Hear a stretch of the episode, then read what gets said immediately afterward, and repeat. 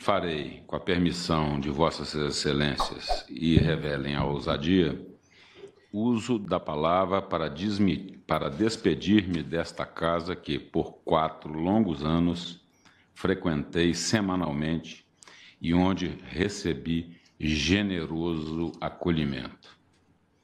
Sinto-me como um espectador privilegiado que pôde assistir parte significativa da história do país se desenrolar tão de perto que, em certos momentos, cheguei a surpreender-me como coautor de um enredo complexo e de desfecho ainda imprevisível.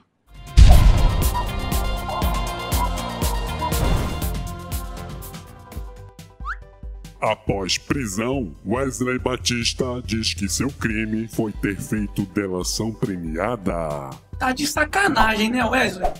Cara de pau desse açougueiro picareta é tão grande que, para ele, o seu erro foi ter revelado os crimes e não ter cometido eles. Ou seja, para ele não foi crime ter se utilizado de mais de 8 bilhões de reais de empréstimos camaradas via BNDES, não foi crime ter comprado mais de 1.800 políticos no país, não foi crime ter usado da própria delação como informação privilegiada para lucrar no mercado financeiro. E também não foi crime ter comprado um procurador procurador, braço direito de Janot, para conseguir fechar os termos da delação que garantiu a sua até então impunidade. Chora mais, Wesley. Aliás, chora mais Wesley e Joesley. Janot deve rescindir acordo de delação e incluir Joesley em denúncia. Olha aí o enganou tentando corrigir as suas trapalhadas aos 49 do segundo tempo o Procurador-Geral da República, Rodrigo Enganou, protocolou uma nova denúncia contra o bananão do Temer por organização criminosa e obstrução da justiça e rescindiu aquele generoso acordo de delação premiada com os executivos do grupo JF. Ou seja, os irmãos açougueiros picaretas vão perder as boquinhas e serão processados. Lembrando que na semana passada, Janot finalmente denunciou também os seus ex-coleguinhas Lula e Dilma por organização criminosa. Agora que a casa caiu, fica fácil, né? Mas quando a presidenta inocente ainda era presidente, você bem que ficava quietinho. Hashtag prende todo mundo. Maioria dos juízes que revisam Moro quer aumentar pena de Dirceu. E tem gente que ainda diz que o juiz Sérgio Moro está sendo duro demais em suas penas. Mesmo tendo sido condenado por Moro a mais de 20 anos de prisão pelos crimes de corrupção passiva e lavagem de dinheiro, José Dirceu, que havia recorrido dessa condenação, poderá ter sua pena ampliada para 41 anos de prisão.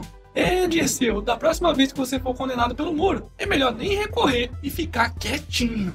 Hashtag chora, Dirceu. Momento. Jabá. E aí, já comprou seu otarinho? Então faça que nem o Humberto Brufato, que me mandou uma foto do otarinho na Serra do Rio do Rastro, em Lauro Miller, Santa Catarina. Oh, que legal! Leva aí, carai!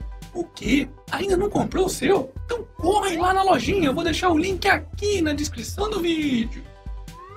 Blogueiro? Só se tiver ensino médio, propõe deputado. Não, não, não tô de sacanagem não. Quando eu acho que não tem como o Estado ferrar ainda mais o povo, eis que ele nos surpreende com mais uma pérola. Como se não houvesse nada mais importante para se resolver no país, um projeto de lei de um deputado que é regulamentar a profissão de blogueiro, passando a exigir o diploma de ensino médio para exercer a profissão. E aí, qual que vai ser o próximo passo? Exigir curso superior para youtuber? Não pode, porra! Mas o curioso é que, para ser político ou até mesmo presidente da república, nem precisar ler direito precisa. Hashtag quanto maior o Estado, menor o cidadão. E para finalizarmos essa edição.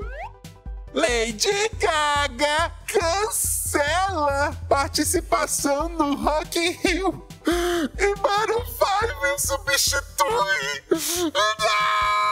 Não! É, mesmo é. Eu acho uma puta falta de sacanagem. Foda-se. E esse foi mais um Otário News com as principais notícias do dia. E aí, curtiu? Então se inscreve nessa bagaça, não paga nada não. E regaceira nesse like. Ah, e não se esqueça de conferir os produtos na loja do canal do Otário. Eu vou deixar o link aqui na descrição do vídeo. E amanhã, quem sabe, tem mais.